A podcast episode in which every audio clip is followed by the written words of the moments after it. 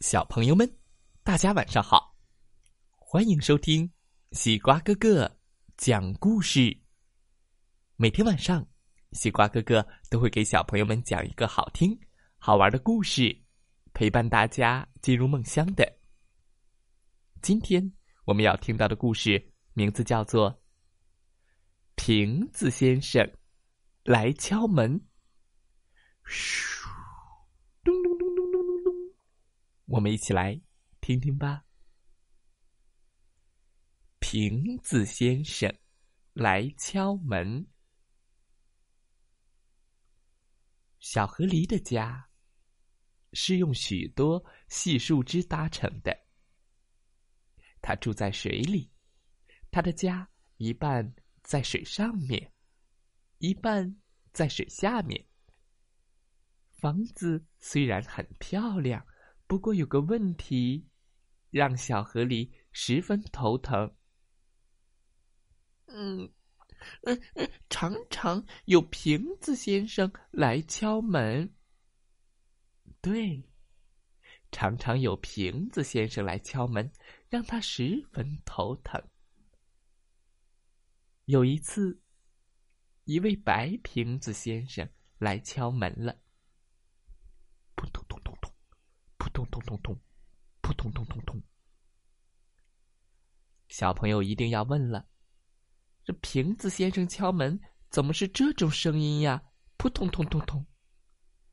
答案很简单，因为它是乘着水流来的呀。水一冲，瓶子先生就扑通通通通来敲门了。谁呀？小河狸一看是瓶子先生，就把白瓶子先生请进了家。白瓶子先生一进屋就脱下了帽子，他的瓶盖就是他的帽子。哎，你好，我要摘掉我的帽子了。嘟儿，这下子一股又酸又臭的味道飘进了小河狸的鼻子里。好臭啊！害得他稀里哗啦的吐了好半天。原来白瓶子先生带来的是过期的牛奶。又有一次，一位红瓶子先生来敲门了。扑通通通通通通，扑通通通通通。红瓶子先生来到了小河狸的家里，小河狸觉得红瓶子先生长得很帅，就将他请到了家里。红瓶子先生带来了好多的红葡萄酒，闻起来香喷喷的。但是小河狸不小心喝多了，哦哦，好喝，嗯嗯嗯。哎，喝醉了，整整睡了三天三夜呢。小河狸很生气，他发誓：“我这辈子不再欢迎任何瓶子先生来我家了。”从那以后，只要有瓶子先生来敲门，小河狸都会毫不客气的将他赶走。哗啦啦啦啦啦啦。噗噜噜噜噜噜噜，嘟儿嘟儿嘟儿嘟儿，当当当当。他赶走过药瓶子先生，赶走过醋瓶子先生，赶走过酒瓶子先生，还赶走过洗洁精瓶子先生。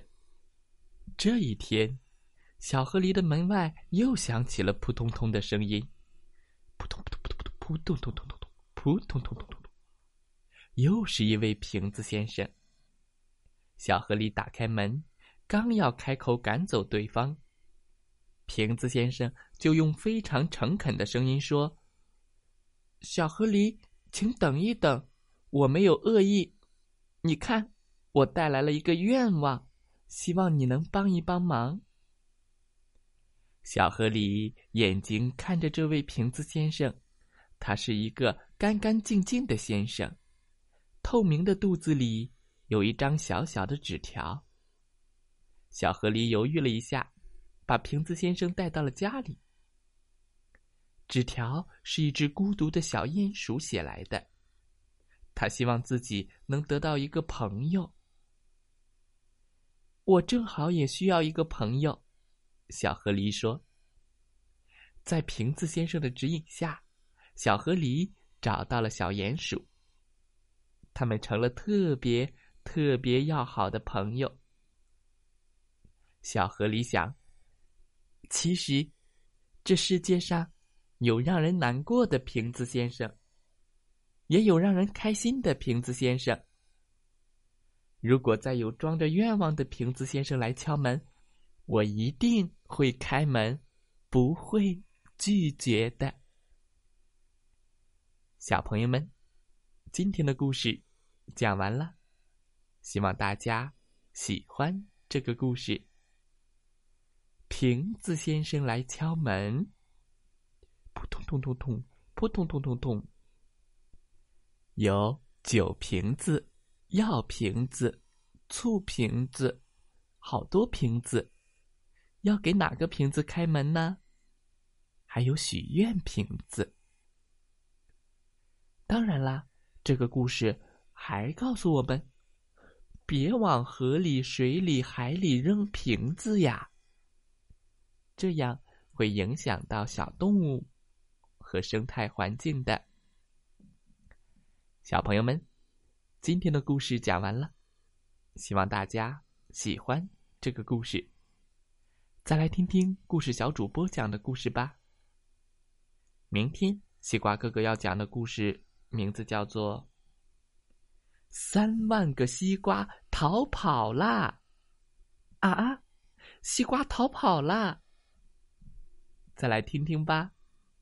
明天见喽！祝大家晚安，好梦。